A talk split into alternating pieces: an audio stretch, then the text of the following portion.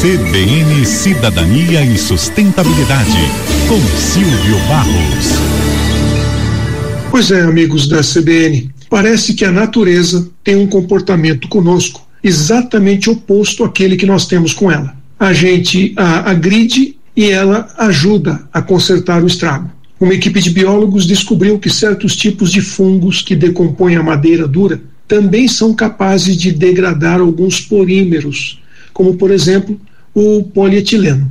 Futuramente, esses microorganismos poderão ser usados no processamento de resíduos plásticos, combatendo a poluição ambiental. Um estudo sobre esse tema foi publicado recentemente num periódico científico. Os cientistas testaram em laboratório 50 amostras de fungo com a capacidade de degradar a lignina, um polímero resistente presente na madeira, para verificar se essas mesmas espécies seriam capazes de decompor polímeros artificiais. Para conduzir os testes, eles colocaram lâminas de plástico em recipientes junto com os fungos. Em seguida, dividiram as amostras em duas condições experimentais: um prato com polietileno de baixa densidade e outro prato com plástico e madeira.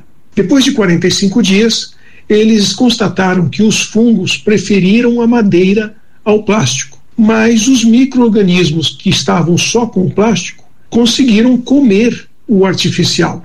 Eles pensam que esses organismos são metabolicamente flexíveis e isso pode ser uma grande vantagem evolutiva. Os fungos tiveram que sobreviver no ambiente utilizando como alimento aquilo que estava disponível. Segundo especialistas do Jardim Botânico Real, Kew Garden de Londres, mais de 430 espécies de fungos e bactérias decompõem o plástico. Os cientistas acreditam que identificar e replicar as enzimas que esses microorganismos secretam, de maneira que consigam, obviamente, degradar o plástico, pode ajudar a remover parte das 400 milhões de toneladas de resíduo plástico que nós produzimos todos os anos. Parece que até os fungos e as bactérias entendem melhor do que os humanos as palavras de Jesus no Sermão da Montanha, quando ele disse: Amai os vossos inimigos e bendizei os que vos maltratam.